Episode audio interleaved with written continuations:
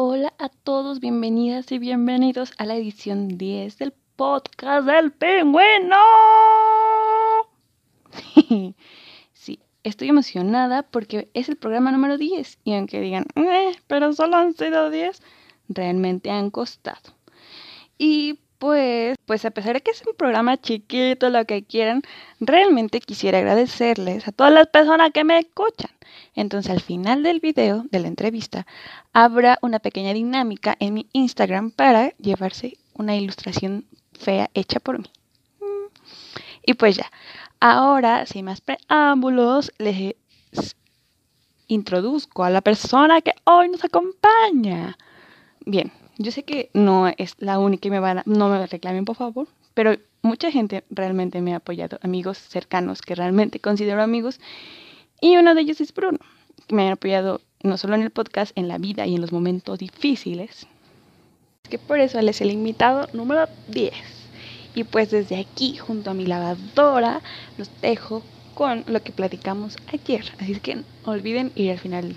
No, no, no. No hagan trampa. Y si llegan hasta el final de la entrevista, pueden ir a reclamar su premio a mi Instagram. Adiós. Oli. Hola, estaba probando mi micrófono y ya me voy a poner a, escucharme. ¿Suena mi voz? ¿Esta es mi voz? Sí. Suena igual que en vivo. No cambia tanto. ¿Cómo estás? Bueno, ¿cómo, cómo te trata la vida, hermano güero? Ay, pues sí, hermano güero. Pues no sé, es extraño en estos momentos porque estamos, bueno, sí, no sé si si acabaste la FAD, ya así de saliste, pero estamos, estoy, estamos en ese punto de transición donde estoy pensando como de, pues ya no sé qué hacer con mi vida, porque mis planes originales pues fueron arruinados por la, la señorita coronavirus. Sí, entonces pues me estoy tomando como un break para tratar de ver pues qué sigue en la vida de ser adulto. Ajá. Soy igual que tú. Sí, sí, acabé todo en la paz. Bueno, al menos tú ya tienes el servicio social, yo no tengo eso.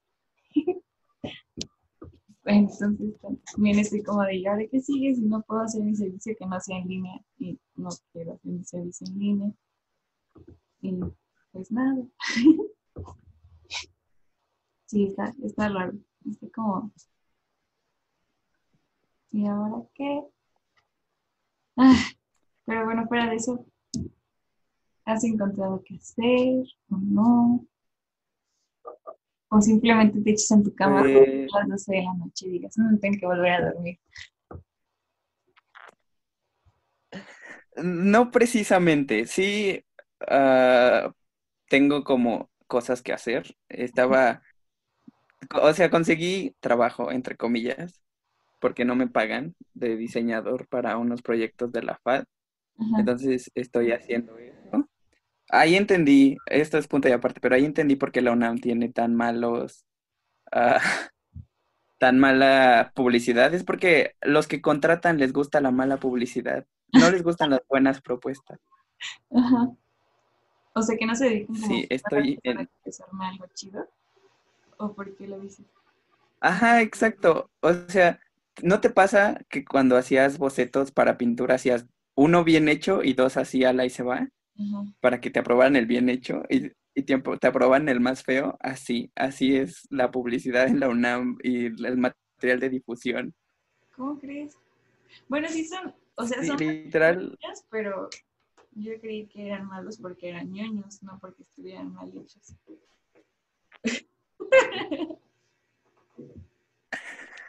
No, sí, o sea, yo no soy diseñador, pero ya entendí ese meme de, del Día del Diseñador, de puedes hacerlo más grande y más centrado y, de otro color. Chale, qué ¿Y de qué estás, qué estás diseñando? ¿Estás haciendo carteles o audiovisual? Ok.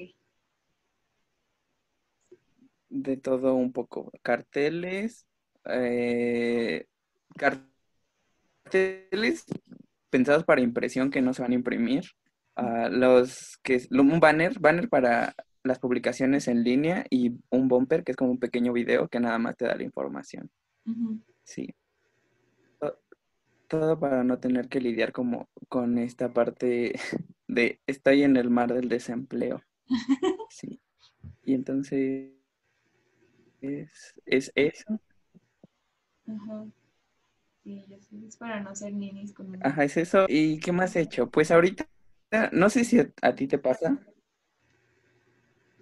Ajá, para no ser nini. Ah.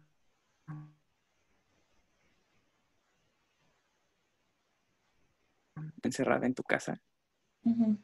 Sí, entonces ahorita, pues tengo, o sea, mi producción está como súper estancada, eso tengo que aclararlo en cualquier cosa. Ahorita me tomo como puras fotos bonitas para Instagram, pero es curioso porque sí hago reflexiones sobre todo este asunto, como de cómo se, se está transformando el espacio, de que ya no es como solo un espacio, ajá, de descanso, ya es un espacio de trabajo, es un espacio de...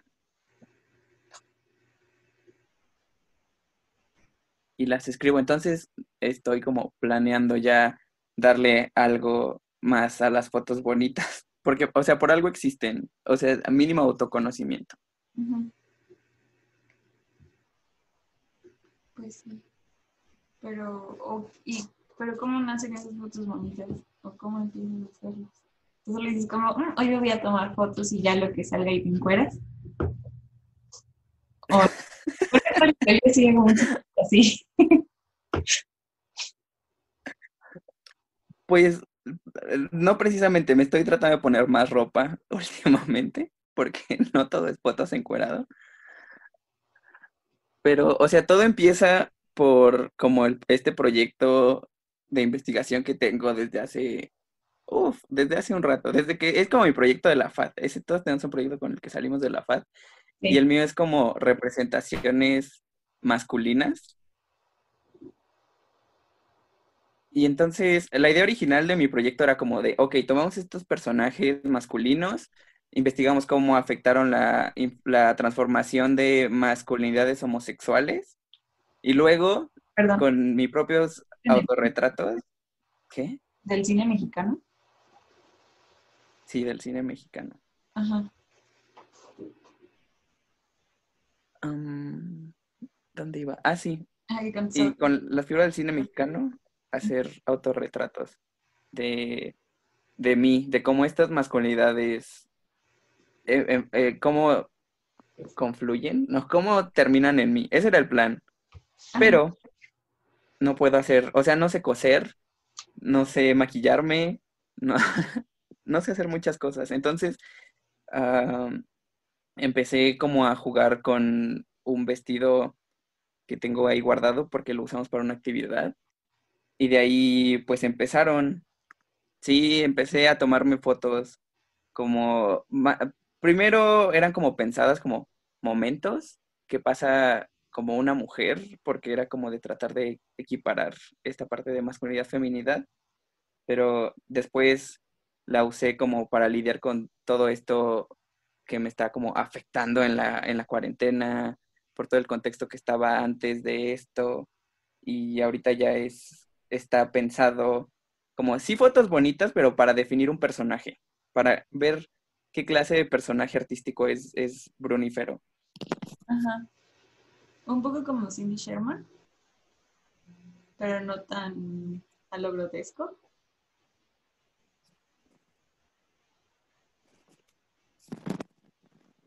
Como que a lo grotesco, ¿qué te sucede, hermana? Sus fotos son ¿Mandé? muy limpias. ¿Qué te sucede, hermana, si tus fotos son muy limpias de Cindy Sherman? Ay, no sé, a mí me se perturban bastante. Sobre todo las que hacen, las que están en Facebook, en Facebook, en Instagram actualmente. No sé, fue un brinco muy raro porque yo me acuerdo que en el introductorio de foto vimos a Cindy Sherman con Carmen. Y fue como, wow, qué pedo, pues hace las máscaras y todo y bla, bla, bla. Y después un día así casual la encontré en Instagram y ya no solo juega con las máscaras, ya juega con los filtros y con el deformarse la cara, pero por la computadora y no con, este, con algo físico. Y hay unas que sí me perturban un poco. No todas, pero aún así. Por eso decía como no tan a lo O sea, no tan como deformado probablemente, pero bueno, entiendo tu punto, pero sí me da un poco de miedo. Poquita, pero sí. Sí, sí, aquí tomamos de referente a Cindy Sherman previa, a la que se dedicó a tomar los steals de las películas. Sí, la actual me agrada. La actual siento que podría ser como mejor amiga de Thalía, no sé por qué. no lo sé. Suena un poco, pero está interesante. Y pues entonces, pero entonces, el, o sea, lo del vestido surgió como porque tenías el vestido, pero has subido otras fotos que ya no solo es el vestido, ¿no? Bueno, creo que la última que subiste tiene, tienes algo naranja. Entonces, como que piensas tus outfits para tomarte las fotos, pero en, en relación a qué. O dices, mm, yo lo voy a crear y ya. ¿O cómo funciona? Uy, no, mis bocetos son horribles. O sea, no tengo uno a la mano, pero, o sea, son como tres rayas, me tomo medidas y digo, quiero que se vea más o menos así. Sí, entonces, um, creo, me, creo que es porque me he hecho muy fan de la cultura drag. Entonces sí empiezo a pensar como de... Porque tengo que aclarar que en teoría de la imagen, antes de, en, en la última clase, antes de que saliéramos de la FAD, mi profesora nos escupió en la cara y nos dijo, ustedes no son artistas. Y no tienen un personaje, no tienen una institución que los respalde. Y pues eso a mí como que sí me dio el putazo, así de ¡pah! ¿Puedo decir malas palabras? No puedo decir malas palabras, sí. Puedes decir malas palabras. Ok. No sé si. No, no la demoneticen, por favor. Ajá. Entonces... me quedé como pensando en eso. Y al mismo tiempo tenía como muy metida la cultura drag ahorita. Estoy. Me eché las 12 de RuPaul en un mes, en menos de un mes. Estoy viendo la más draga, veo la versión de Tailandia, veo Sí, las veo en Instagram. Aún no las sigo porque sí soy como muy picky de, qué, qué, contenido me gusta ver. Pero sí. Y entonces hacen como cosas muy así de la nada. Y ahí es como empezó. O sea, la cosa de plantas, la cosa de plantas fue hecha con silicón. Me tardé como tres horas en hacerlo y se cayó en media hora, pero sí, sí, sí son planeadas. Sí son pensadas como ok, quiero plantear, sí, un personaje que se base en como en esta homosexualidad, esta muestra homosexual que hay mucho en redes sociales, pero quiero hacerlo sin que, sin perder esta parte de, dude, me gasté cuatro años de mi vida estudiando artes. Ajá. Como para hacerlo representarlo desnudo y, y ya. Ok. Está, están muy interesantes. El que tienes el, en, de foto de perfil, este. no, sé, está muy, está muy bueno. Bueno, desde la paleta de colores hasta la madre con el papel. No sé, es muy, se me hace muy interesante. O sea, no tengo idea de por qué lo hiciste, pero me recuerda un poco a Lady Gaga. Bueno, mucho a Lady Gaga. No sé si es bueno o malo, pero me remontaste a mi secundaria, bueno, a mis épocas de secundaria. Pero pues algo, es algo que se, no sé, siento que es algo que sí. Bueno, por muchas razones también se podría ligar a la secundaria y la homosexualidad, pero esa es otra historia. Pero creo que sí tienen como varias cadenas. Yo no sé, yo no soy una persona nada informada, pues en cuanto al drag. En realidad nunca he visto RuPaul's, siento. No quiero que se torne como una obsesión como muchas cosas que veo pero puedo entender ciertas partes. Entonces, a ver, no sé, cuéntame más, cuéntame desde Rosa, ¿cómo, cómo salió? ¿Por qué hiciste corona y por qué ocupaste esos colores y no otros? Ok. Pues aquí es como, ah, no sé, es, es parte de, estoy encerrado y no tengo como mucho de dónde escoger, entonces veo qué material tengo y lo empiezo a utilizar porque sé que hay muchas cosas que se me echaron a perder, como tenía tablas, pero ya estaban con hongos y todo ese asunto y dije, no las voy a usar, pero tengo, tengo mucho papel de cuando le jugué al diseñador con Fanny, entonces tengo mucho papel rosa. Y, ah, bueno, pero eso no es lo que, ajá, o sea, uso los materiales que tengo. Primero veo mis materiales y luego, la cosa con el drag, o al menos lo que explicó Benjamín, es que tienes que ver como tus referentes primero. Y, o sea, para la corona yo me estaba basando un poco en esta drag queen que se llama Sasha Velour. O sea, no hay problema si la conoces. Y su, su brand es como, o sea, sí se ve muy femenina, pero tiene la cabeza afeitada. Y su look más característico es una corona de papel. Ah, ajá. Pero yo dije, yo no quiero, o sea, sí es mi referente en este momento su look, porque estoy como tratando de agarrar un poquito de vuelo y ver si sí me convence como draguearme. Pero dije, o sea, yo no quiero mi corona simple, porque su corona simple literal nada más es de papel. Así yo dije, yo, yo soy, ah, porque antes eh, era la reina de las tontas. Y sí, sí, sí me lo, hubo un punto donde me lo tomé muy en serio y dije, pues si voy a ser la reina de las tontas, voy a ser la reina de las tontas. Entonces hice una corona como más vistosa y, em, empecé a ver como las fotos que tenía porque ya estoy curando mi Instagram y todo ese asunto. Y, y, hay muchas donde nada más soy yo, pero nada más no tengo playera y digo así como de, pues es que eso se vuelve como repetitivo. O sea, sí entiendo el punto de que todos los vatos en Instagram tienen su foto sin playera, pero yo sí empecé a decir como de, dude, yo no quiero ser esa clase de personaje. Sí quiero caer en ese círculo, pero no en ese molde. Y entonces empecé a ver y dije así como de, ah, pues me voy a hacer umbra, pero no, no sé hacer nada. Todo lo estoy improvisando, todo lo estoy improvisando. Y entonces hacer eso fue como de, ok, tengo material que me sobró de hacer la corona, voy a poner, me voy a poner a conocer como con las estructuras. Y ahí, de ahí nació la cosa rosa. Literal se puede hacer otra corona de ahí. Ajá. Entonces, ya, vi quién es el rapado que dices. Está, está cool. Está muy, está muy producido, qué pedo.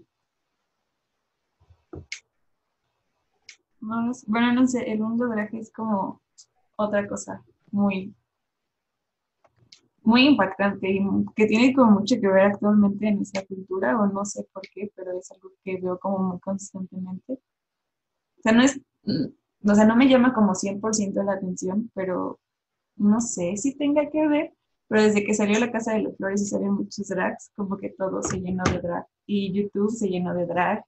Y, ay, no me acuerdo cómo se llama, pero hay una drag muy famosa que maquilla youtubers y son drags por un día y así.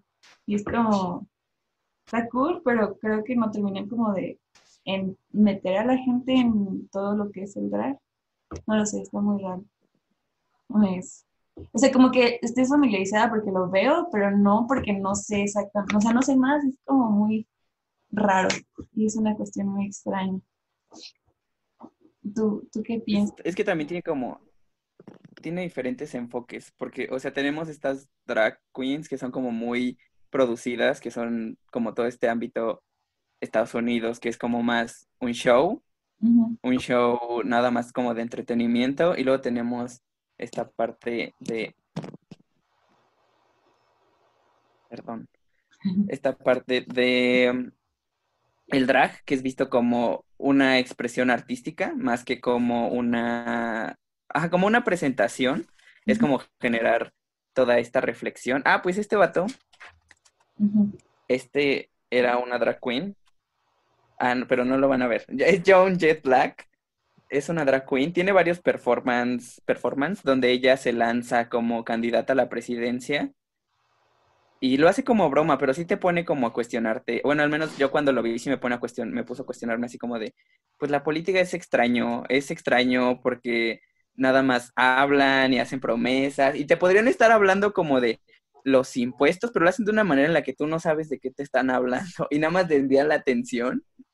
Sí, está esa parte del drag y por ejemplo en México está en un lugar, no, creo que no estamos como tan definidos porque tenemos el estándar de Estados Unidos, pero ajá, México no es Estados Unidos, entonces siento que aún se están como adaptando a todo este asunto que sí es una parte como, pues, pro, pro, providente, pro, que sí se ve mucho, por ejemplo, en la zona, en la zona nocturna, en la zona de bares de zona rosa, pues sí hay drag queens en casi todos los bares gays y sí te hacen entretenimiento y sí ya son parte como de esta cultura.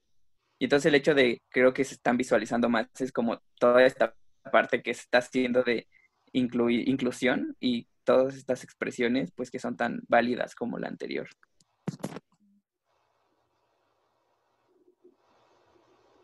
Ok, pues sí. ¿Y de, es que no, recuerdo exactamente dónde escuché eso, pero ¿qué hay de la expresión el no porque sea gay significa que me voy a vestir de mujer o me voy a dragar? ¿Cómo crees que, bueno, ¿qué ¿cómo tomarías esa frase? Ah, yo no juego en esa frase, pero no sé, es que aquí es donde viene como todas estas construcciones de masculinidad porque, o sea, queramos o no, como hombres homosexuales, seguimos respondiendo a las figuras de masculinidad que ya tenemos como ah, establecidas. Y entonces por eso ahorita están como todas estas investigaciones que caen como en estudios de gaydad, que es como de, o sea, sí, sí son hombres homosexuales, pero están siendo catalogados incluso en diferentes partes. Es como de gay, todas estas, ajá, gay, joto, marica, y luego del otro lado está eh, persona queer, Sí.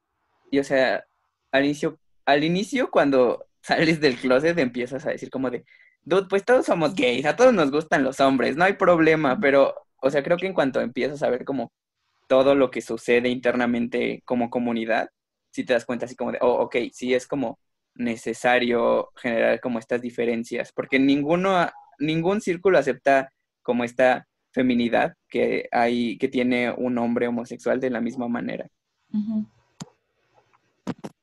Sí, ¿no? Porque incluso están como seccionados en los hombres gays que se ven como masculinos o que son como muy gordos y no recuerdo cómo se llama, pero esa es como una sección. O los hombres que son como muy delgaditos y muy afeminados es otra. Y no recuerdo otras más, pero sé que hay más.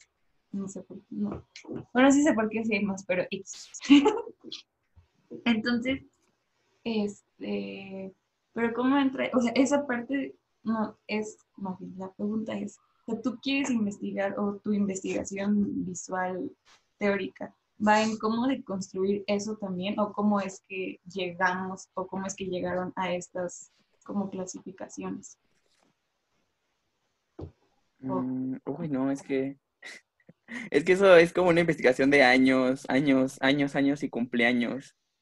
Porque Entonces... perdón, me viene un poco a la mente el video que rondó en Facebook donde sale Miranda Presley con el, cinturón azul, pero explicando como todo el, movimiento, explicando del por qué los vatos que se ven como su, más bien cómo es que han hecho que aunque sean personas o vatos homosexuales, tienen que verse masculinos porque si no, no los aceptan. Y como el cómo se visten y todo eso, tiene que ver con ello, ¿no? ¿Es a lo que te refieres?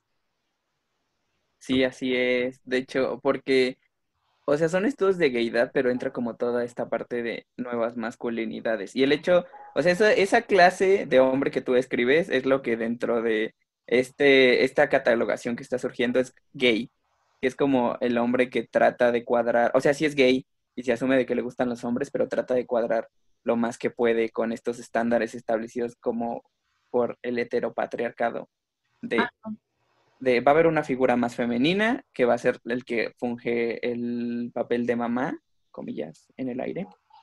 Va a tener dos hijos, va a tener una casa, ajá, el sueño que te venden, ¿sabes? De casa, coche, dos hijos, un perro. Sí, ¿no? Es como, o sea, como que no se termina de separar como toda la estructura patriarcal que hay, aunque sea gay como que no te terminan de separar de ahí.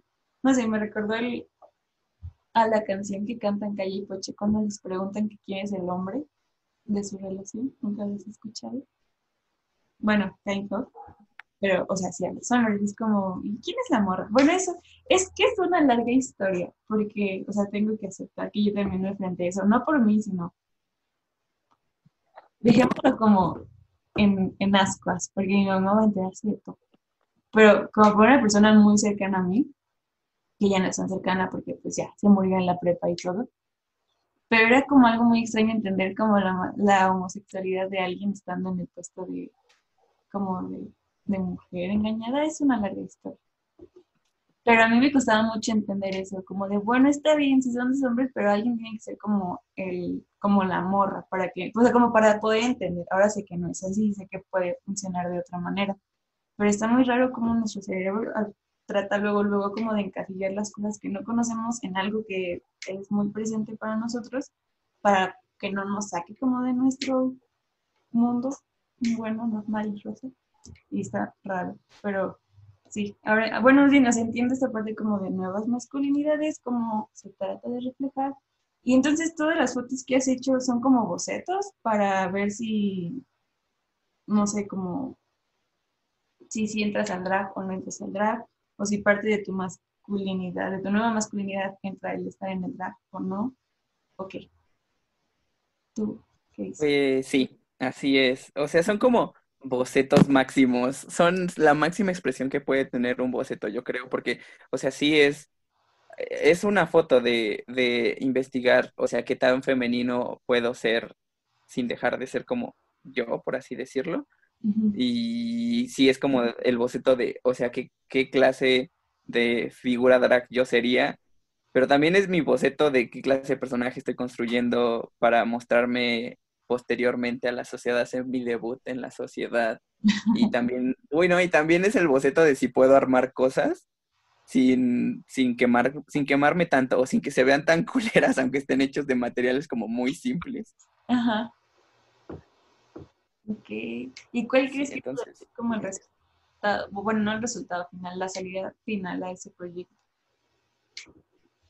O sea, ¿lo dejarías en foto o lo pondrías en instalación fotográfica o... Bueno, no creo que entre la pintura aquí, pero ¿cómo crees que... ¿Cuál es la salida que crees que funcionaría para tu proyecto?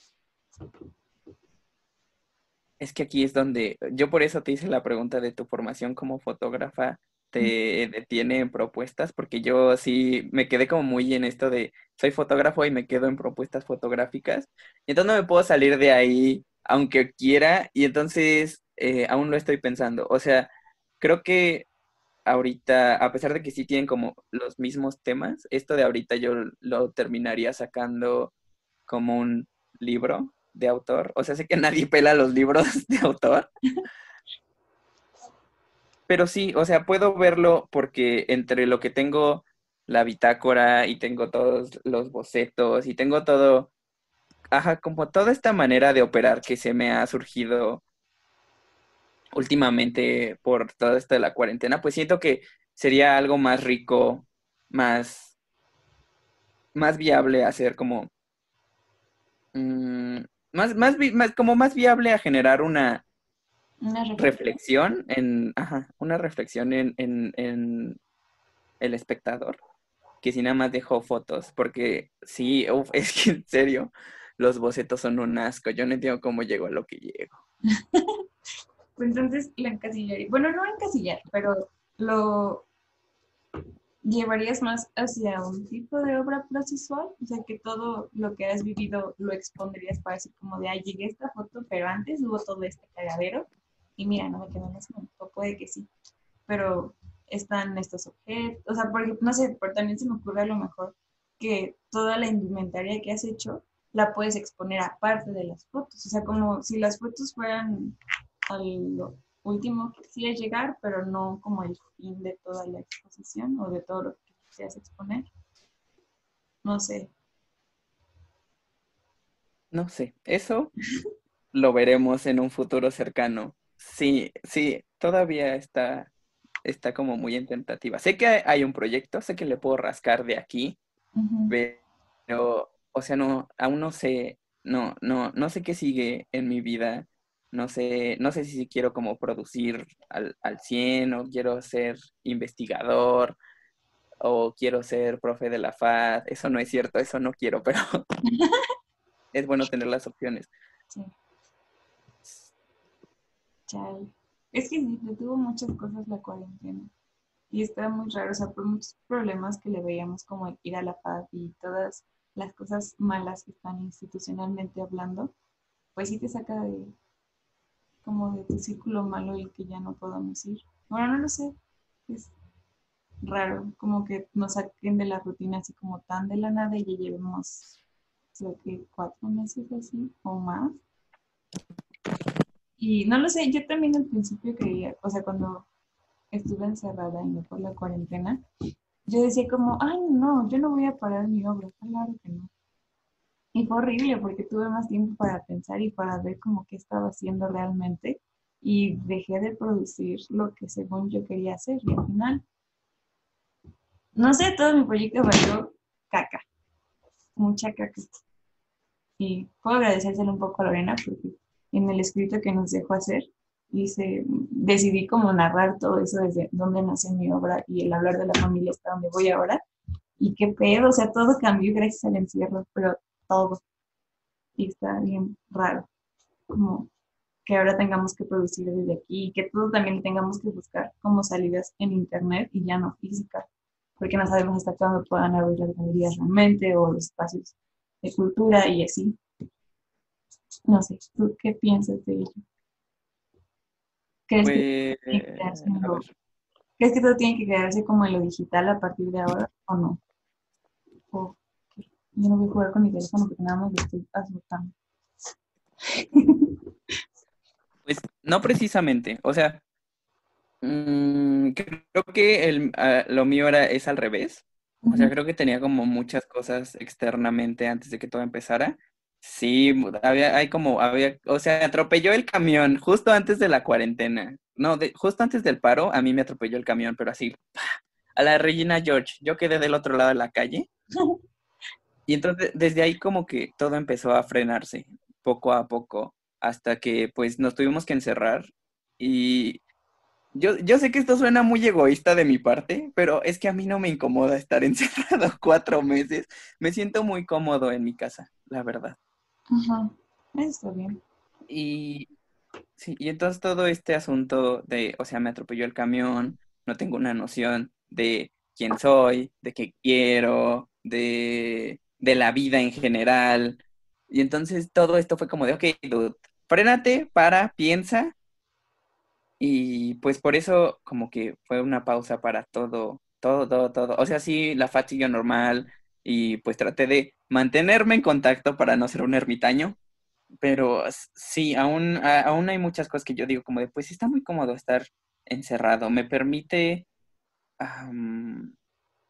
pensar todo este asunto. Y en cuanto a lo de las propuestas, pues no creo que debamos limitarnos a lo digital. Siento que aquí como que muchos ya se están orillando a, uff, no, sí, solo lo digital. Y por ejemplo, eh, hemos visto como varias propuestas. Eh, las dos exposiciones en las que tú has, has estado, Sala X, no es Sala X, no me acuerdo el nombre de la galería, pero ya tenían una sala digital. Y el MOAC con Sala 10. Y entonces yo, por ejemplo, veo el MOAC y digo como de, hermanos, esto no es la calidad que producían cuando yo estaba ahí. Sí, Sala 10 a mí es, es, una gran, por ejemplo, es una gran vía, pero se me hace muy, simple. Es como de texto, videos, con el logo del MOAC. Entonces ya tiene un respaldo. Pero, por ejemplo... PowerPoint. ¿eh? Como si fuera una presentación de PowerPoint. Tienes que entrar. Es como cuando vas a una exposición y dices, tienes que verla, tienes que ir a sala 10 a, a, verla para que tú hagas como tu propia crítica. Pero a mí me ha agradado más estas propuestas que siguen tratando como de encontrar la parte física de la exposición, a pesar de que es digital como la de memoria divergente. O sea, yo la primera media hora que estuve ahí ni siquiera estaba viendo las piezas, me puse a navegar todo el espacio porque se me hace esta parte de, o sea, sí estamos encerrados, pero no nos tenemos que limitar a las experiencias que tenemos que vivir. Y la otra, la que hizo, ay, no me acuerdo cómo se llama, la de los cuerpos, esa esa, o sea, no me desagrada, igual te plantea un espacio físico y termina como con un catálogo de obra. Pero, o sea, no se están, no se están quedando, yo siento que no la están pensando solamente como de nos vamos a quedar en lo virtual. Creo que eso de quedarse en lo virtual nos va, o sea, te termina limitando como productor. Sí, sí, hay que buscar como todas las salidas posibles, yo siento. Pues sí. Sí, está, está Bueno, ¿y en dónde queda la pintura ahora para ti? Además de bien arrumbada en, con tus circulitos, pero ¿dónde está la pintura ahora? No lo sé. No, no, no lo sé. O sea, no la quiero dejar de lado porque me gusta mucho pintar, pero no, o sea, no tengo, yo, yo desde yo me di cuenta que era como el más débil en cuanto a propuesta de pintura. Y entonces no, no sé qué sigue. Ah, no lo creo. Bueno, no lo sé. Más bien yo creo que era porque casi si no es que solo tú pintabas abstracciones cuando estábamos todos en pintura. Y puede que eso te hiciera como el rival más débil porque no tenías como con quién codearte realmente. Pero eran propuestas buenas. O si hay alguien más que hacía pintura abstracta y no lo recuerdo, una disculpa.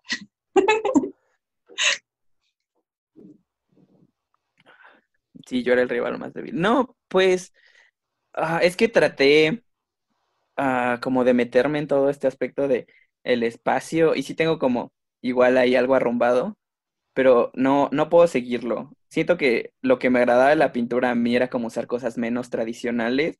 Pues rompí espejos, quemaba el bastidor y tengo acrílico sobre acrílico que tiene un montón de cosas adentro. Y, y eso, o sea, eso es como lo único que sí es como de, es una gran pausa para la eternidad o no sé cuánto tiempo dura esto. Pero, porque no, no puedo ponerme como tan experimental porque uno, ya no tengo pintura y dos, el, el, mi, ¿cómo se dice? Mi dealer de acrílico, sí, no es dealer, Proveedor. Ah, mi proveedor está cerrado. ajá.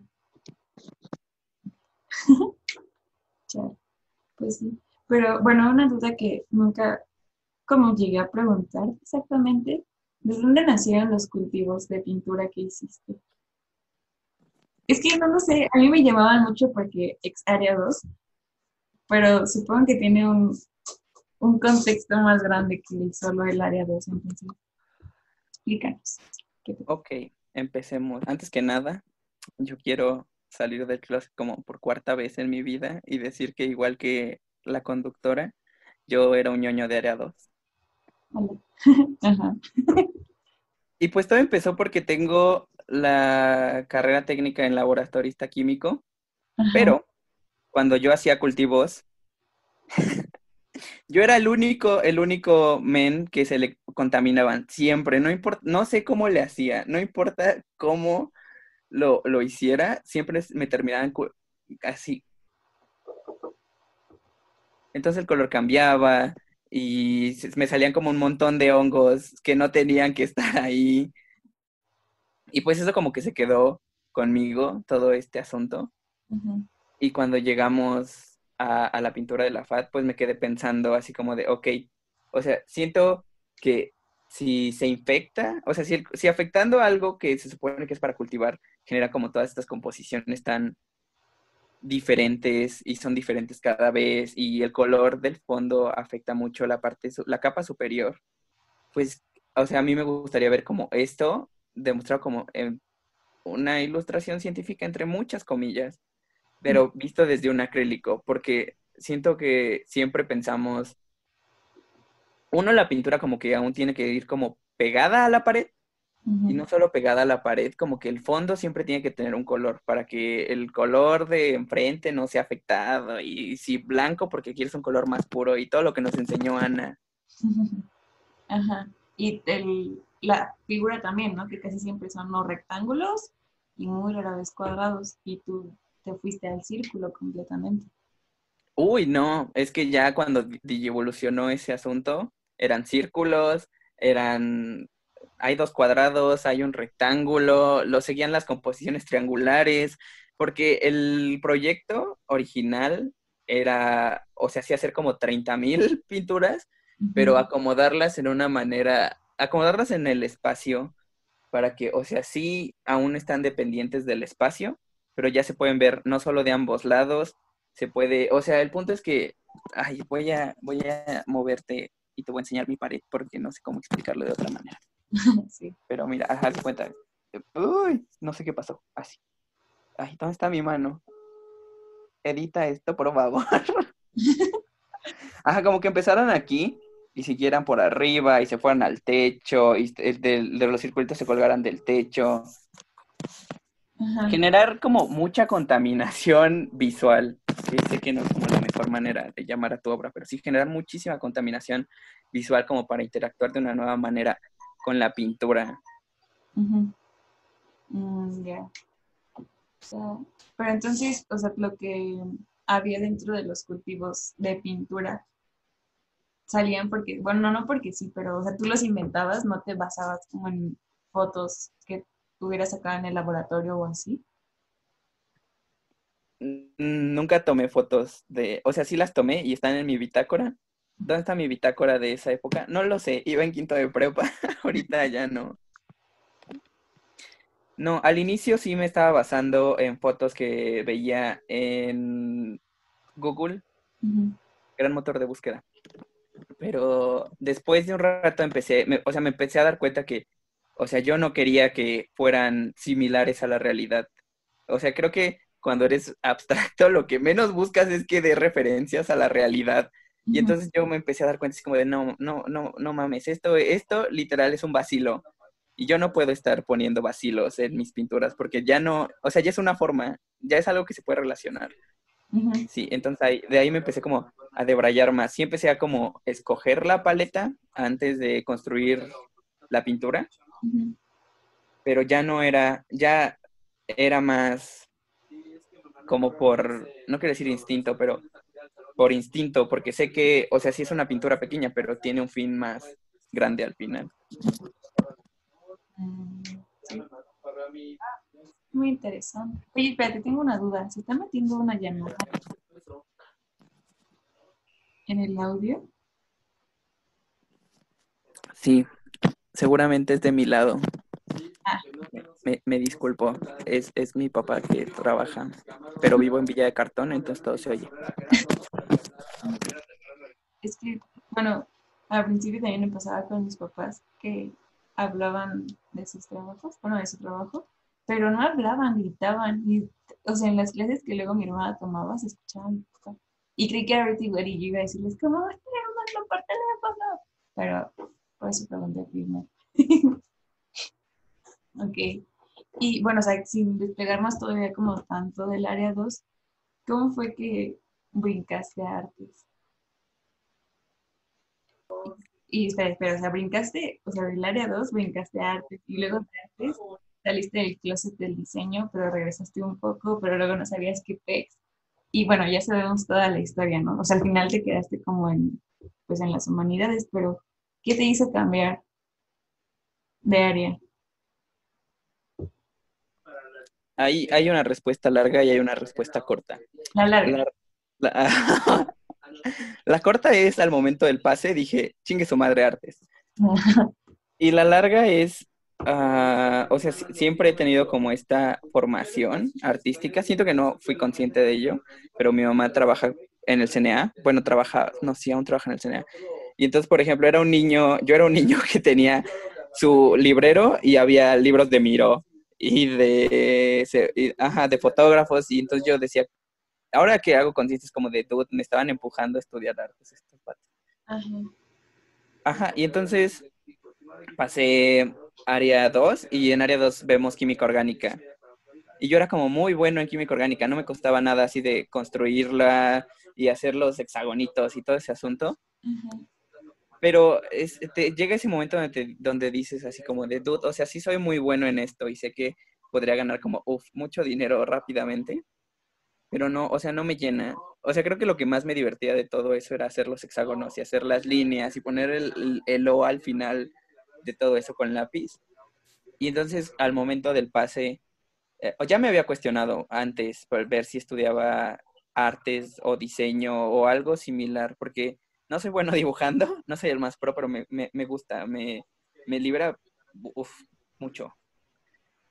Y entonces al momento del pase sí dije así como de, ok, no tengo promedio para química, tampoco tengo promedio para artes, pero, o sea, de jugármela a que me dieran química y vivir cinco años de mi vida miserablemente a estudiar artes y poder como al final quizá eh, dedicarme a algo que realmente me gusta de por vida, pues fue como de, chingue su madre, artes, prefiero comer pintura amarilla cuando no tenga que comer a gastarme mi vida haciendo hexágonos a lo idiota.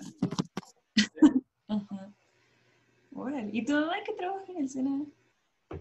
O sea, tus papás como se dedican a cosas de las comunidades o ok. Porque eso también es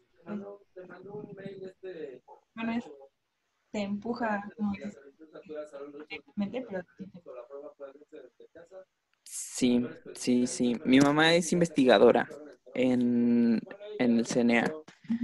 Y ah, pues sea, así crecí ahí. No, no lo puedo negar. Entonces siempre he tenido como esto, este asunto de el, el panorama cultural muy, muy marcado. Mi papá no. Mi papá sí es humanidades, pero es otra cosa diferente. Pero sí, creo que es más como todo esto de mi mamá y, y, y crecer como en esta parte, crecer en una zona como muy cultural. Es, es como lo que te empuja a...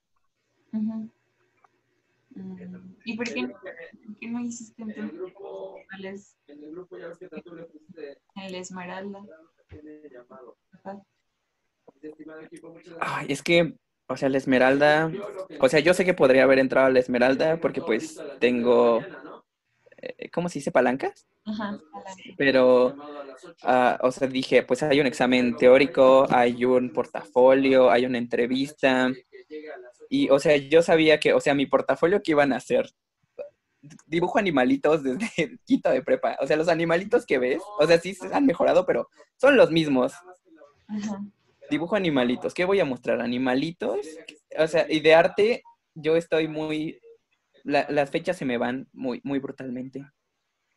Sé cómo sucede, que, sé, qué- sé, qué sucede y, cu- cuándo, y dónde sucede, pero no cuándo. Entonces, o sea, sí me empecé a preparar, sí empecé a estudiar, pero al momento en que empezamos a ver como arte, las vanguardias en donde yo estaba estudiando, dije así como de, no, o sea, me estoy preparando demasiado para el examen. Al momento de la entrevista yo me voy a poner súper nervioso. Porque sí, yo sé que ahorita sueno como, la cosa más prendida, pero los desconocidos me dan miedo. Y dije, pues no creo tener una carpeta que sea como digna, digna de ser aceptada en una escuela de artes que te pide carpeta. Y entonces por eso dije, no, pues me gasto mi pase reglamentario en la FAS. Yo creo que acatar el, el, horario que decían que que para que todo esté a las 10 de la ¿Y mañana. estarías haciendo una maestría ahorita ahí en, en el INBA? Llegan, tienen que estar todo listo a las 10, ¿no? Hasta luego. No. ¿Cuál fue la pregunta? ¿Te intentarías hacer una maestría ahorita ya en, en el INBA o no quisieras la competencia en la a otra? las 10 y media empieza el, el, el, el, el- el ensayo. Ah, no. No, mi, mi sueño dorado, que aún no, no lo dejo ir, es hacer una, sí, una maestría, pero en cuestiones, eh, estudios de género eh, en Canadá. Es como el- mi sueño guajiro por los momentos, porque pues no hay admisiones de extranjeros por COVID y no tengo la tesina todavía completa. Pero sí, ese es como mi sueño. Y antes, ah, no sé si a ti te pasa, pero yo antes muy egoístamente quería como salir de México para no volver y ya, adiós, Popo. Pero ahorita, o sea, siento que lo, lo que te da artes es conciencia de clase y conciencia de la sociedad. Y entonces ahorita sí quiero irme a estudiar, pero, o sea, volver quizás como apoyar un poco a deconstruir como todo este asunto de las construcciones de género que tenemos todavía y quizás, sí, como que cambiar estas percepciones. Sé que, o sea, yo no voy a ser uf, el don de los estudios de género, pero pues sí sé que puedo darle un empujoncito para que este país tercermundista ya no esté tan en el hoyo. Sí. De hecho, esa fue la razón por la cual yo ya no pedí mi intercambio. Porque, o sea, yo tenía el promedio, tenía pues una carpeta decente, o sea, sí tenía con qué irme, pero como que no terminaba de hacer clic. O sea, porque sí también pasé como por esa fase de yo me voy a ir del país y no voy a regresar y hasta luego. Pudor. Entonces, incluso en la prepa eh, estudié italiano, que no me acuerdo casi nada. O sea, pero en mi fin, bueno, es que también estuvo muy chistoso porque yo en la prepa solo conocía como de arte clásico, más bien como renacentista. Solamente sabía eso y no iba más allá. Entonces, mi sueño guajiro era irme a Italia vivir allá y pintar mucho y ser feliz. Fin de la historia. Y pues sí, lo, su- lo seguí, lo seguí manteniendo un poco cuando estuve en La Paz. Bueno, no, porque ya conocí como muchísimas más cosas en cuanto a la historia del arte y en propuestas y todo. Incluso conocí la fotografía como propuesta artística, no como registro, pero pues, el punto es que cuando llegué como al decir como si me voy, no me voy, lo pido, no lo pido, yo no me sentí identificada. Estaba como, ajá, o sea, lo había visto y, o sea, no es el chiste quemar aquí a gente, pero yo lo había visto con, pues, con otras morras de la FAT que se habían ido de intercambio y no sé, sentí que estaban como muy ajenos al contexto que vivíamos en La Paz. O sea, como que se habían quedado en su nube de me fui de intercambio y fui a tal lugar y bla, bla, bla. Y no terminaban como de aterrizar. No sé, esa es mi percepción porque jamás les hablé por completo. Pero era como, yo no quiero hacer esto, yo no quiero como quedarme atrapada en el sueño de allá o hacerme como de la vista gorda o no sé, no, no me gustaba. Y también sentía que era un poco como tener era como una herramienta para darme prestigio a mí en cuanto a lo institucional, pero también con mi familia. Era como, ay, eso fue intercambio, eso es como un super logro. Y realmente no lo es, o sea, hay muchas cosas que pueden catalogarse como un logro o algo así, que para mi punto de vista tienen más peso que el intercambio y hacer como cosas extraordinarias. Y pues ya al final no me fui y dije, no, o sea, yo, yo creo que le debo más al país, y más bien al país, pero sí a las personas a las que puedo ayudar sobre todo a mí me importa más la parte de la educación y de las clases y de ver qué pedo con la cultura en México desde que somos niños hasta que, para que no pase lo que a mí me pasó, ¿no? De que entré al mundo de las artes ya muy grande, porque realmente yo no tuve como cursos de pintura cuando era niña o que fuera exposición, lo más que llegábamos a hacer era al teatro. Y muchas cosas no me acuerdo porque estaba muy chiquita, entonces o sea, como alimentar eso desde la educación básica, eso me importa. Y eso no lo voy a ir a hacer a Francia o a Italia. Eso lo tengo que hacer aquí. Entonces, pues sí, gracias una por eso. Pero yo tampoco ya no me quise ir de intercambio por ello. Y bueno, después pensé, dije, bueno, puedo ir a, a, a Sudamérica, pero pasó el COVID. Bueno, no, no pasó el COVID. De hecho, primero pasó como el zinc con mi papá y todo esto. Y pues ya no pude meter nada y pues ahora menos. y ya, bien. Ahorita se van a armar los chingadazos. Sí. Ahorita se van a armar los chingadas. ¿Cómo que no? O sea, es que yo ahí no concuerdo completamente, Pues, pero es que yo tuve como mi intercambio extraordinario de... Ah, Y te- tengo que aclarar que el niño es muy, planea su vida como muy, muy, muy cerradamente. Y entonces me, me tenía que ir de intercambio en segundo semestre, no me iba a ir nunca, y apliqué para Corea.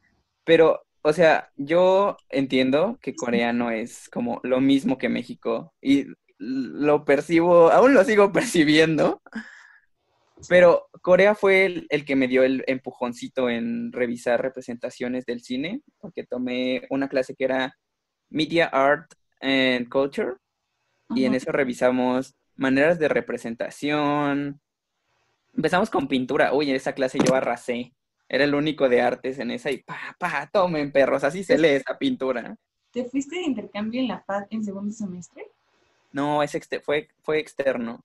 Lo gestioné todo yo por mi cuenta y al final sí fui a hablar con los de intercambio y me dijeron, es que estás en segundo y además las materias que cursaste nada más tienen créditos como similares a las optativas. Te podemos revalidar una optativa si quieres y yo así de, no. Ajá. Sí, En- Entonces, el estar ya te dio un empujoncito a... tuvimos una clase de cine, de análisis de representaciones de cine. Y empezamos con Memorias de una Geisha, que es un cast completamente estadounidense y chino para una historia japonesa. Y entonces ahí empezamos con todo este asunto de la certificación, de Yellow Peril, y Uncanny Valley, todo este asunto, y sí lo veíamos de un punto muy asiático, pero había tres latinos en la clase. Y entonces por esos tres latinos revisamos un poquito cine de oro. Y entonces yo me quedé como muy sorprendido de que una maestra de Texas, que es asiática, me está dando clases de cine de oro en Corea. Entonces ahí mi, cerebro hizo como boom, porque ah, una de las conclusiones a las que llegábamos era como de, o sea, sí en México ya no nos vemos así, pero muchas de estas representaciones pasaron, llegaron a Estados Unidos, llegaron a, a Centroamérica, y es la manera en la que nos reconocen. O sea, el, el estereotipo de que tenemos el zarape y el sombrero viene de esas películas, de que somos como los meros machos y que le entramos a los trancazos, viene de esas películas. Y entonces ahí, cuando yo regresé, me tuve que, ah, fue lo del proyecto de Daniel, de mi proyecto de salir del closet. Ajá. cuando, o sea, como que todo hizo clic. Así como de las abuelas veían estas cosas. Vengo de familias, de, de este, de esta generación en México que conoció el divorcio. Entonces son abuelas divorciadas, entonces es, sí es un patriarcado, es un matriarcado, pero tiene estructura patriarcal y veíamos películas del cine de oro. Y entonces, me, o sea, ahí es donde me doy cuenta de que, o sea, quizás inconscientemente yo agarré estereotipos de esto que veía, porque pues las abuelas me cuidaban. Y, y ahí fue cuando todo hizo clic, así como de, o sea, sí, sí me fui a Corea y sí fue como unas mini vacaciones y quizás no aprendí nada en técnicas de acuareleado, pero ahí, ahí fue como de, o sea, yo no quiero que en México nos sigan viendo como que somos los grandes machos que le entramos a los chingadazos con zarape y sombrero. Entonces yo puedo, Antonio Banderas como mexicano cuando ni siquiera es mexicano. bien, también. Ay, hace poco vi una, ni siquiera la vi completa, una película donde se supone que estaban en México y salía Antonio Banderas. Este, ay, ¿cómo se llama? Bueno, un cantante que también es español, Enrique Iglesias. Y otro güey que no recuerdo, pero ninguno de los tres eran mexicanos y se supone que estaban aquí en México. Y fue como, ¿qué? Ni siquiera nos vemos amarillos, no somos así. Pero sí, ya. Solo tenía que referirlo porque fue muy raro ver eso. Sí, no, no hay problema. Pues es que en México es raro. Es raro incluso porque sí está toda esta separación de como estructuras faciales. Ujú. Y aquí, y cuando, o sea, yo en Corea te asignaban un grupo de amiguitos y a mí me pusieron en un grupo de asiáticos porque según yo- ellos yo era de Indonesia, pero tenía que sacar mi pasaporte y la aplicación para que vieran que era de México, pero sí, no me la pasé bien con ellos, no entendía su idioma. Ajá. Qué extraño. Yo no sabía eso, que te habías ido a Corea en... Bueno, sí sabía porque vi unas fotos en tu Instagram, pero no había como macheado el- la línea del tiempo. Creí que había sido antes de la paz. Bueno, y tampoco sabía como en realidad toda la historia. ¿Y cómo lo gestionaste por fuera? ¿O qué hiciste? Mm, mm. Las, muchas de las universidades como top tier tienen una cosa que son los summer programs. Y entonces, ah, o sea, dejan, sí son más abiertos a la, al tipo de personas que dejan entrar. Pero sí, o sea, yo lo vi y le había dicho a mis papás así como de, oigan, es que yo me quiero ir de intercambio y esta cosa, pero la UNAM no tiene hacia Corea. Entonces me dijeron, pues si tú encuentras uno, nosotros bien chidamente te lo financiamos como cumpleaños, como algo externo. Y entonces a mí me apareció, justo porque estaba como suscrito, aún estoy suscrito como a muchas de estas ferias de educación. Entonces me llegó Summer Program Korea University y le di clic y empecé a ver y empecé a ver como las materias que había y dije así como de, ah, pues suena, suena chido, la verdad. Y ya apliqué, hice todo el asunto. Sí, ahora sí que fue por medio del contacto con la misma universidad, que sí te pide proceder de una universidad y tu GPA y todo ese asunto, pero sí todo lo hice yo externamente, los pagos también.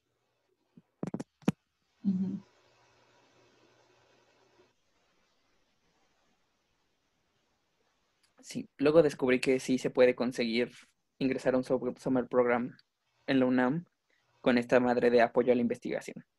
Mm. Bueno, puedes ir otra vez, pero como en unos dos años. Guau, qué interesante. Bueno, y a ver, de las materias que tuviste ya, ¿hay alguna o armarías alguna que te gustaría introducir a la PAD o al sistema educativo de la PAD? Arte, media y cultura. Me la voy a piratear. No, am, siento que, o sea, la FAD y el CUEC estamos como muy conectados. Tenemos como ese pase indirecto. Pero siento que no rascamos lo suficiente como ese vínculo que tenemos en la FAD. Y o sea, yo soy como, sí soy muy fan del cine, la verdad. Sí me gusta como ver toda la producción y verlo el detrás de cámaras y ver como si sí hubo una investigación realista. Igual ya esto lo están usando también para las series porque subió el estándar. Pero, o sea, sí, si yo tuviera que dar como una, una materia en la FAD sería, ah, ajá, como análisis de las figuras que se generan, pero a través de las épocas. Mm. Sería como conoce tu cultura, Joto, edición años 50, 60, 70, sí. Y entonces, pues sería como un poco el, de, como el quitarle la, no sé si exactamente como la figura sagrada que tiene la historia del arte con esa materia un poco, porque, o sea, al final el arte se estudia siempre desde la pintura y creo que toda la FAD o la mayor parte de la FAD, pues todavía tiene como ese anclaje muy clásico en todo aspecto, tanto en lo teórico como en lo práctico. Y pues es algo que, como dices, como que no terminamos de rascar esa conexión que tenemos con el cueco o hacia lo visual completamente, pero no en lo físico, sino en, ¿cómo explicarlo? Pues sí, como tú dices, las, las películas, las series, bla, bla, bla, las figuras, o sea, todo eso también daría como para otra materia y algo que también debería importarnos, porque creo que estamos más en, conte- en contacto nosotros que estudiamos, bueno, ahorita ya no estudiamos, pero los morritos que estudian ahí en la FAD, que pues que con las pinturas realmente, como muy pocas personas han podido a lo mejor tener la oportunidad de ver, de ver un cuadro de, de Van Gogh o de Velázquez en su vida, pero sí han podido ver un chingo de películas. Entonces, es muy interesante, nunca lo había pensado. Muy Sí. bien, te postularemos algún día para maestro de la. De, Mejor escúpeme en la cara si vas a hacer esas groserías, ¿eh? ¿Por qué no quieres ser maestro en la FAD? No, no, no, no, never, never, never, never. Ahorita, bueno, esto se queda de prueba de que estoy diciendo de este agua no he de beber, porque vemos. Ajá, y el decir nunca digas nunca, porque yo dije lo mismo de nunca voy a ser maestra. Y ahora quiero ser maestra y probablemente secretaria de educación. Pero sí. No sé, yo traté de ser maestro un, un, un verano y reprobé el examen de qué hacer en situaciones de peligro y por eso no me dieron el trabajo. Es que en mi mente los niños pequeños son más razonables de lo que son. Y entonces había una pregunta y la tengo bien marcada porque creo que por esa nada más, por esa no pasé. Y es, ¿qué harías si tu alumno te dice que se va a tatuar? A, le informas a los padres. B, le dices al niño sobre las ventajas y las desventajas de un tatuaje. C, lo castigas y lo llevas a la dirección, ¿no? Y yo en mi mente dije, pues ahí puedes razonar con los niños. Y yo dije, le das las ventajas y las desventajas de hacerte un tatuaje. Sí. Luego me informaron que el curso estaba enfocado a niños de 6 a 7 años y no tienen como esa gran capacidad de razonamiento que yo esperaba. Y la opción correcta era hablar con los padres. Ah, no, bueno, no lo sé. Yo nunca pasé por esos exámenes para ser maestra. Simplemente me dijeron, el puesto es tuyo si lo quieres porque no tenemos maestra de artes. Pero yo conviví con niños de esa época, bueno, de esa edad, y sí son razonables. Más bien creo que es algo que tienen como muy, o sea, toda la estructura escolar, tienen muy arraigado la figura de que los niños son estúpidos. Y no es cierto. Entonces, o sea, yo, no, yo habría contestado la misma que tú. Yo habría puesto esa, el decirle las ventajas y las desventajas. Y también, más bien como hubiera contestado esa y hubiera puesto la de informar a los padres y decir, pero, o sea, pero no como a modo de regaño, como diga, su, hijo tiene estas inquietudes y yo le expliqué todo esto porque él se acercó a mí, pero a ustedes les cae tarea porque ustedes son los que los están formando, no nosotros. No sé, yo, yo hubiera contestado así, probablemente tampoco me hubieran dado el trabajo. Ay, es que escuela, escuela privada judía, entonces, Ay, Sí. eso es peor. Bueno, sí, por eso, yo creo que por eso me hicieron tantos exámenes. Hace un rato que no hacía un examen psicométrico, entonces estuvo divertido. ajá. Eso Sí. tiene mucho que ver. Bueno, sí, lo, lo privado, eso también es como un gran fin, en el cual no me quiero meter porque eso he debrayado mucho al respecto en mi cabeza. Porque mis papás administran una escuela privada. Entonces es como. O sea, al principio no me causaba problemas, simplemente lo veía honestamente como un trabajo más y ya. Y no es que diga que hagan como cosas ilegales o así. Pero hay muchas cosas que digo, es que esto no empata a lo mejor con el por qué toda la gente no sea, si hay gente que puede pagar para tener como algo mejor en la educación, porque no lo puede tener todas las personas, porque solamente, o sea, la parte del dinero los tiene que diferenciar, porque sí, porque no, pero sé que no es cuestión de mis padres, sé que es cuestión del sistema en general. Y el hecho de que tengan también como ideologías religiosas metidas lo hace peor. O sea, es como... Espérame, voy a prender la luz porque ya me quedé negro. Está bien. En lo que esperamos a la introductora, yo les voy a decir, los amo.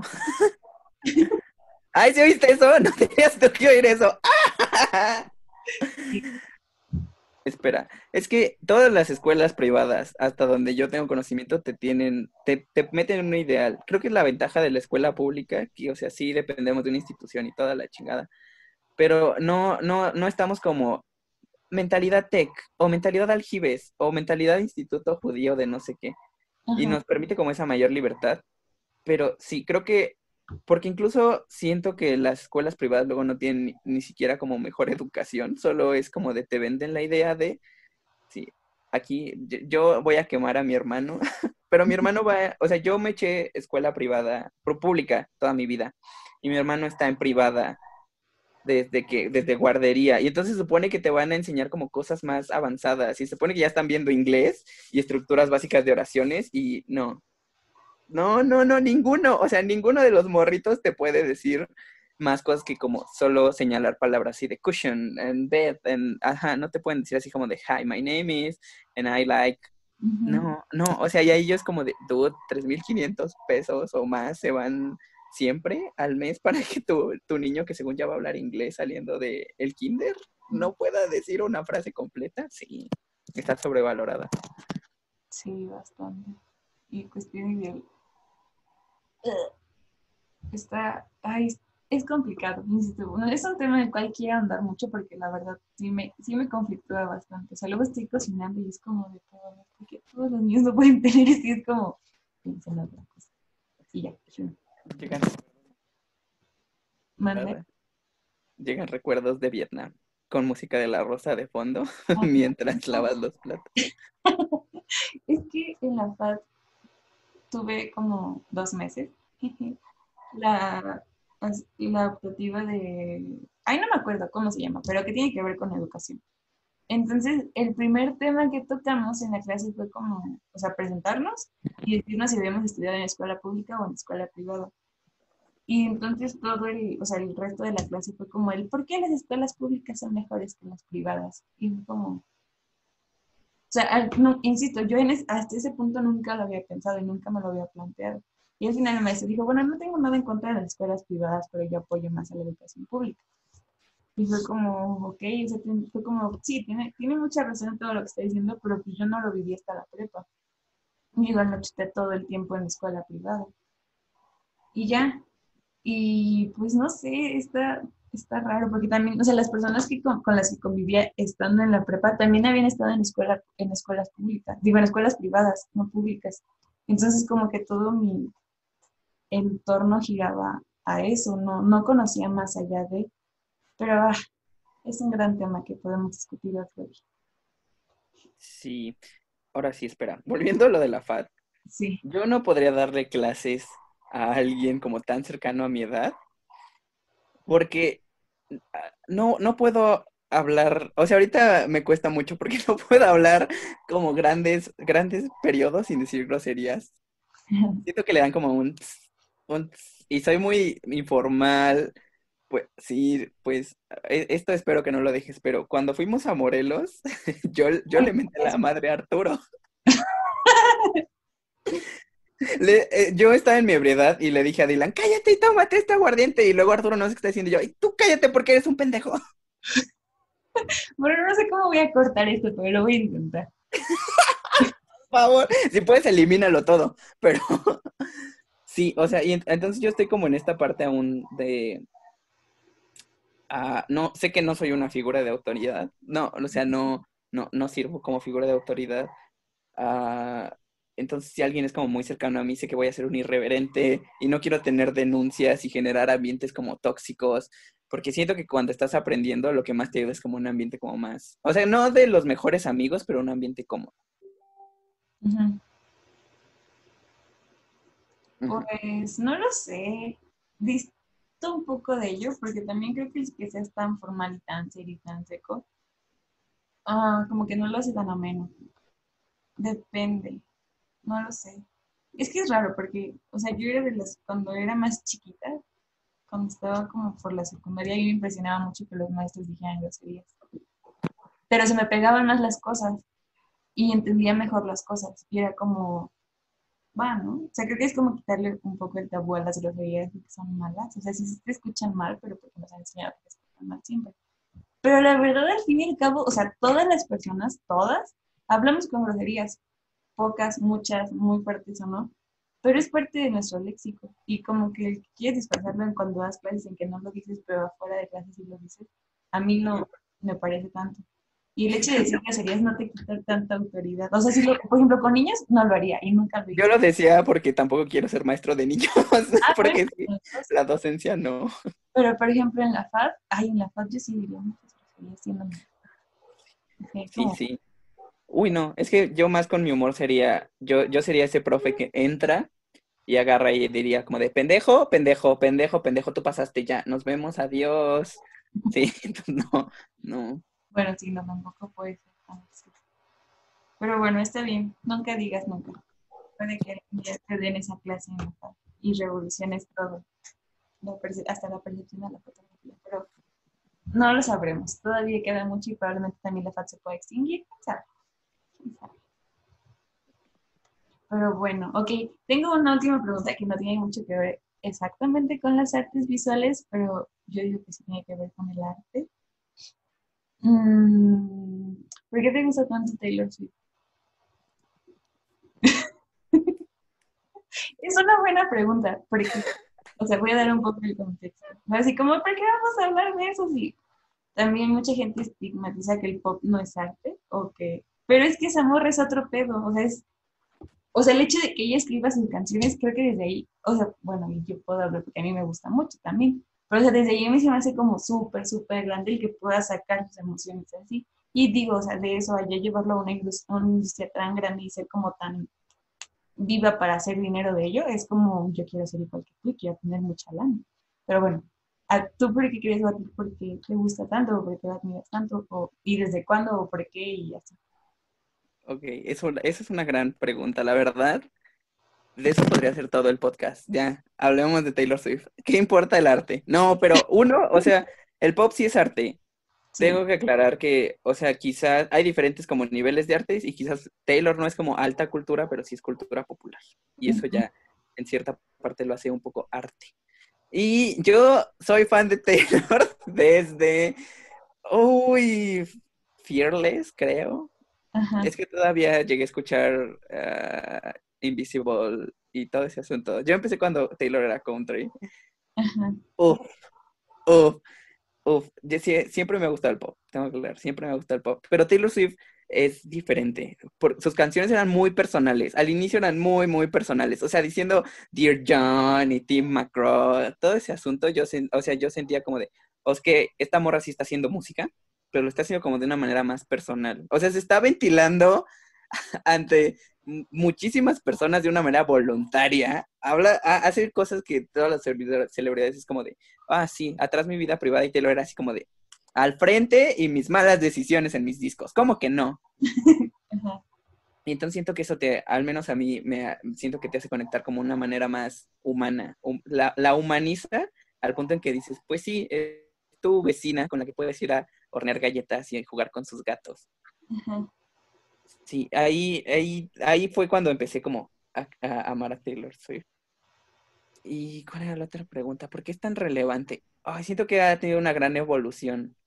Siento que, o sea, ves los discos y empieza como esta chica que salvó el country y lo volvió a poner en el mapa, pero empieza a renovarse. Cada, cada disco que saca es como, mi, mi, mi persona sigue cambiando, se sigue transformando. Mi identidad no está, no va a ser la chica country para siempre. Y entonces empezamos a ver como más destellos de pop en, en Speak Now. Gran disco. Escuchen, escuchen Better Than Revenge. Es una canción muy básica, pero venganza de morras básicas. Ajá. Ajá, y luego, o sea, sí, a pesar de que, por ejemplo, Red y 1989 no fueron como tan celebrados, sí, o sea, sí, sí puedo ver que conforme ella escribe más canciones y como conecta con más personas, pues sigue sin perder esta parte de, de soy humano y sigo cambiando y mi identidad no va, no va a ser estable, voy a seguir hablando de lo mismo, pero voy a tratar de hablar de cosas diferentes. Y entonces por eso a mí como que me agrada tanto Taylor. Uf, no. Son muy buenas. Son, tiene líneas muy, muy- que tú dices como de, dude, esto a nadie le va a hacer clic en ningún punto de su vida y luego te terminan y te pones a escuchar White Horse en tu cama. Ajá. ¿Y cuál es tu disco favorito?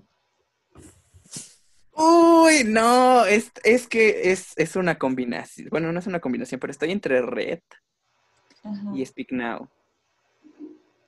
Sí, es porque es como la transformación de country a pop. Y a mí Taylor me gustaba mucho cuando era country. Pero esos son como todavía los paralelos. Reputation es muy bueno, la verdad es muy bueno, pero sí, ya no, ya no, me inspira a ser perrita y eso no es tan bueno. Ok.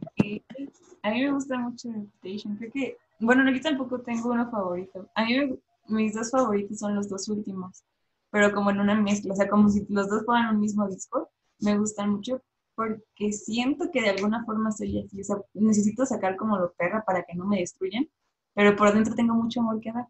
Y por eso me gusta tanto, y esos, esos dos discos en específico. Y después, el que salía el documental, como eso todo en clic, hizo que terminara como de decir, como, sí, soy fan abiertamente de Taylor Swift. Porque se me daba pena decirlo, era como, no.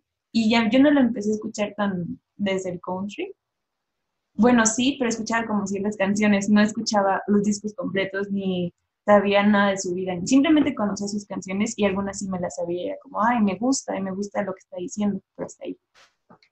Y cuando, o sea, cuando salió Reputation fue como, esto me llama, esto es como, hmm, interesante. Y digo, como ese combo de esas tres cosas, terminó como de sí, bien, lo puedo admitir y puedo decir que está- ahorraría para ir a un concierto en, en Estados Unidos.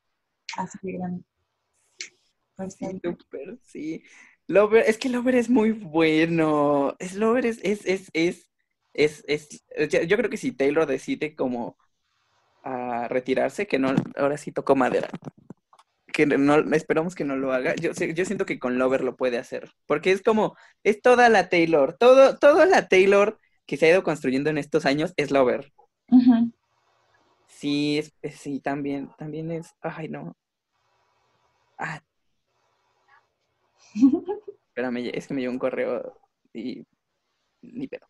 Sí, lo, es muy bueno, pero no sé, es que Reputation, me gustan algunas, ese sí no me sé todas, Ajá. pero es que siento que ahí aplicó la de construirse un personaje, de aplicarla de, o sea, si me ven como la más perra y la más víbora, pues voy a ser la más perra y la más víbora. Pero es como una máscara, porque al final las canciones no terminan hablando completamente de ello. O sea, siento que son como, como una máscara que disfraza canciones de amor, porque al final habla de cosas bonitas y de que se está enamorando de un dude que no todos conocen, bueno, que sí conocen, pero que no saben que es exactamente él. Es como... Y además, ay, bueno, no sé, algo chistoso, recordé de la historia que pusiste en Instagram de por qué Taylor Swift es música, todos deberían saberlo. Porque cuando salieron, más bien, en este encierro que tuve antes de la cuarentena, me eché como todos los videos que te puedas imaginar en, de YouTube, donde hablan como de los álbumes de Taylor Swift y de todas sus teorías conspirativas. De hecho, primero que vi me dio miedo, pero después de ahí dije, no importa, voy a seguir. Que fue en el que decían que por qué Taylor Swift era como la... mm, bueno, no heredera, pero como la reencarnación de la morra que es hija del... Ay, no sé cómo se llama, del güey que es que ah, inventó como el satanismo y todo eso, porque son idénticas, son muy iguales. Ese fue el primer video que vi como conspiranoico de ella. Y de ahí empecé a ver de todos sus álbums y, del, y de todos sus romances. Y entonces caí en el romance de con la morra que es modelo y con la morra que salió en Glee y fue como, esto tiene mucho sentido. Y tiene mucho sentido con muchas canciones, pero es como, es como un gran secreto a voces y me frustraba mucho como no saber la realidad y no más bien la verdad y no, no haber estado ahí cuando pasó, porque pues fue muchos años. No sé, mira, yo no soy de sacar personas del closet, pero sí entiendo que, por ejemplo, eh, aún estamos en un punto donde no ser heterosexual te cuesta como un poquito más triunfar en, en, pues en cualquier círculo. Entonces yo entiendo si Taylor Swift, o sea, súper sí, yo siento que súper sí, más después de esa presentación, oh, sí, sí, sí, sí la creo, sí. O sea, creo que tienes que contactar a la autora, en serio ya te lo explica mejor en sus palabras, porque la presentación luego solo tiene imágenes. Ajá. Sí, pero, o sea, yo entiendo que sí, sí, sí, si se lo quiere guardar hasta su retiro, o que se lo guarde porque ya todos lo sabemos y es necesario y la apoyamos, y deberías ver con más detalle a You Need to Calm Down. Ahí, uff, uff, uff, hasta su cabello, su cabello es el color de la bandera bisexual y es como de, ¡oh! Sí, sí. Te o sea, yo me informé mucho. O sea, sí sé como mucho el contexto. de- incluso del video es como de, mira, aquí dice esto y por esto y esto. Y es como, aquí dice esto y por esto. Te lo juro, los videos un poco porque no los veía una vez. O sea, los veía una vez, los pasaba una semana y los volví a ver. Y ya no tengo nada nuevo que ver, pero lo seguiré viendo. Pero, esté bien, algún día podemos tener. ¿Pero quién hizo la presentación? Ah, no te dije, sí te dije, ah, nada más te dije mi amiga, ah, am, Cecilia Ibarreche. Ah, ya. No, no le hablo. Pues sí sé quién es, pero no le hablo.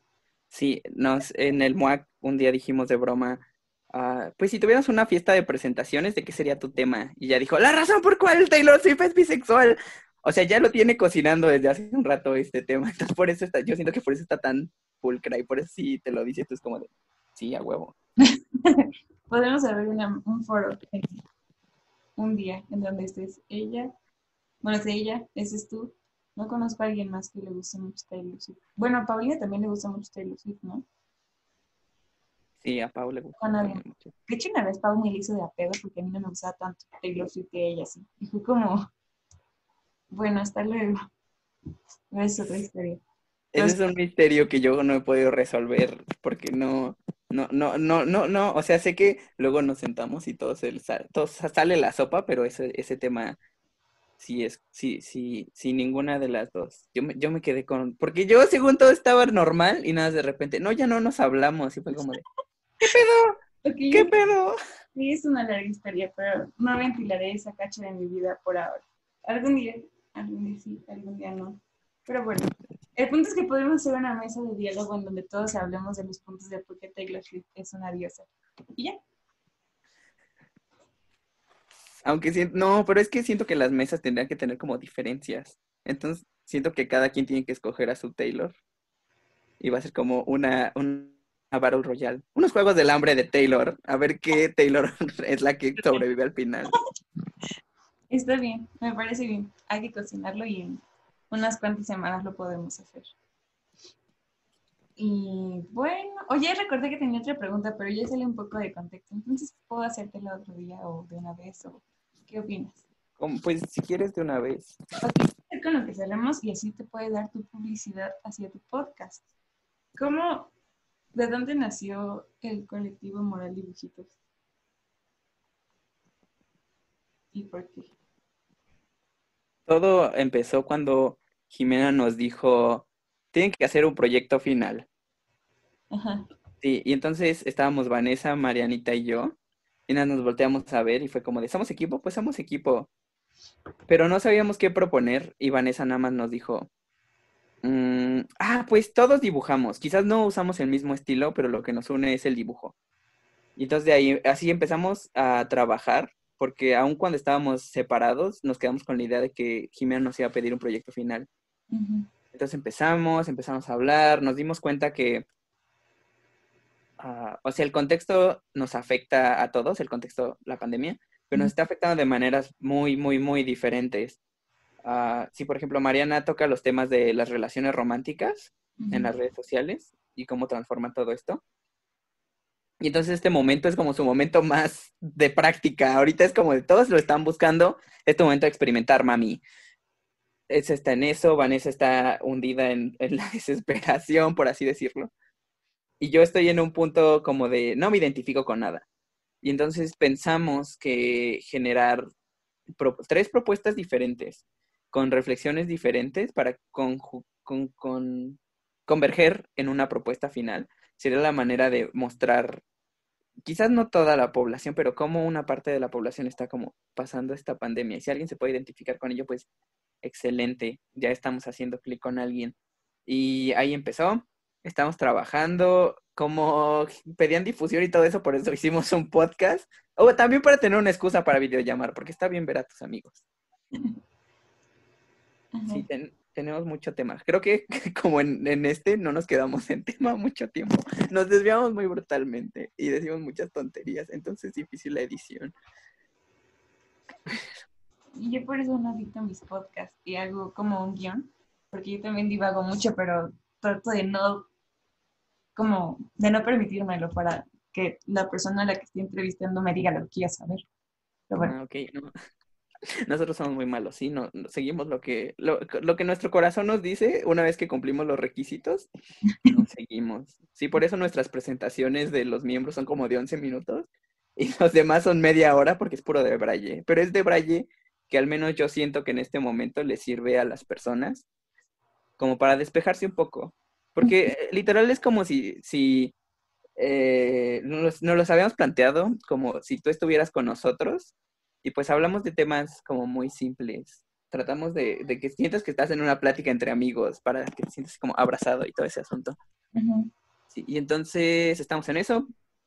En algún punto finalizaremos el modelado y haremos una exposición digital. Pero aún estamos definiendo fechas porque nadie sabe modelar bien. Está bien, todavía hay mucho tiempo. Pues sí. Pero pues muchas gracias por tu tiempo y por responder a todo lo que te dije. No hay problema. ¿Algo que quieras agregar? Uh, síganme en mis redes sociales. arroba brunifero en todo. En todo. Y el colectivo es arroba mural dibujitos. Y no me quiero ventilar más. Pero, no, sí, ya ahí lo dejo. ¿Qué? ¿Los lo que tienes en YouTube? ¡No! ¡Basta! ah, está bien. Oh, es que aún no manejo bien esto de, de todo este asunto. Pero, ajá, si, si, si quieren ver como un poquito de las reflexiones a las que llego en mi soledad, está en mi canal de YouTube. También se llama Brunífero. No les prometo reflexiones muy profundas, pero sí una manera de pensar muy estúpida. Espero que les sirva de Bueno, pues muchas gracias, Bruno, por atender mi llamada y por salir en el podcast. No hay de que cuando quieras. Si este podcast llega a mil reproducciones, Rita va a revelar un secreto. ¿Cierto? No, o sí, quién sabe. Hmm. Bueno, pues cuídate mucho, Bruno. Muchas gracias. Bueno, esto fue todo. Les voy a explicar rápidamente la dinámica en Instagram y ya, los dejo ir con Diosito. Bueno, no con Diosito, en paz a donde tengan que hacer y seguir con la vida. Eh, es muy fácil, tienen que dejarme un comentario en cualquier foto que se les ocurra en la que quieran de mi Instagram con su color favorito. Y las 10 personas que hagan esto van a tener una ilustración que yo les haga en agradecimiento. Y ya, no hay límite de tiempo, no es como que les diga, ay, solo tienen dos días a partir de ahora o algo así. Pues no, yo no sé si todos quieran participar o no, pero solo hay 10 lugares. Entonces, sé feliz. Y ya, ah, no, les dejo mi Instagram, sino, ¿qué tal si no saben cuál es mi Instagram? Mi Instagram es arroba rita la la la la la, va a aparecer aquí con cuatro la la las por si acaso. Y ya, eso es todo. Ahora sí, muchas gracias por escucharme y pues esperen más entrevistas. Adiós.